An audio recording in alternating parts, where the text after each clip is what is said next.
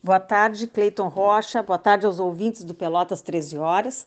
Quem fala aqui é a Bia Araújo, secretária de Estado da Cultura, trazendo boas novas para os trabalhadores da cultura e para aqueles que apreciam a arte.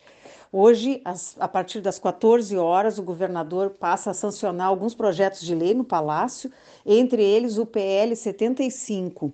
Esse PL 75, que é da cultura, ele prevê um aumento para 56 milhões por ano, a isenção que o governo oferece de ICMS para a viabilização de projetos culturais. Uh, quando nós começamos o governo, esse montante anual ele estava congelado há, há seis anos e ele totalizava 35 milhões. E o nosso compromisso é, até o final desse governo, com quatro anos, duplicar o investimento no Pró Cultura do Rio Grande do Sul. Então, eu estou muito feliz.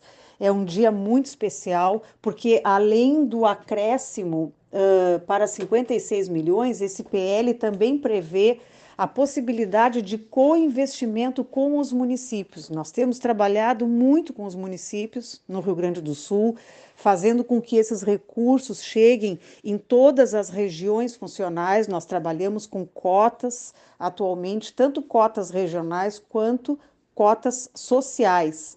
Uh, também uh, isso é inédito, algo que não acontecia antes, então eu penso que nós estamos evoluindo muito uh, na Secretaria de Estado da Cultura, que foi recriada pelo nosso governador Eduardo Leite. Então é um, é um momento de muita alegria, muita satisfação. Eu não podia deixar de trazer essa mensagem, essas informações para o nosso Pelotas 13 Horas, tá bom? Um beijo carinhoso e um bom trabalho a todos e todas.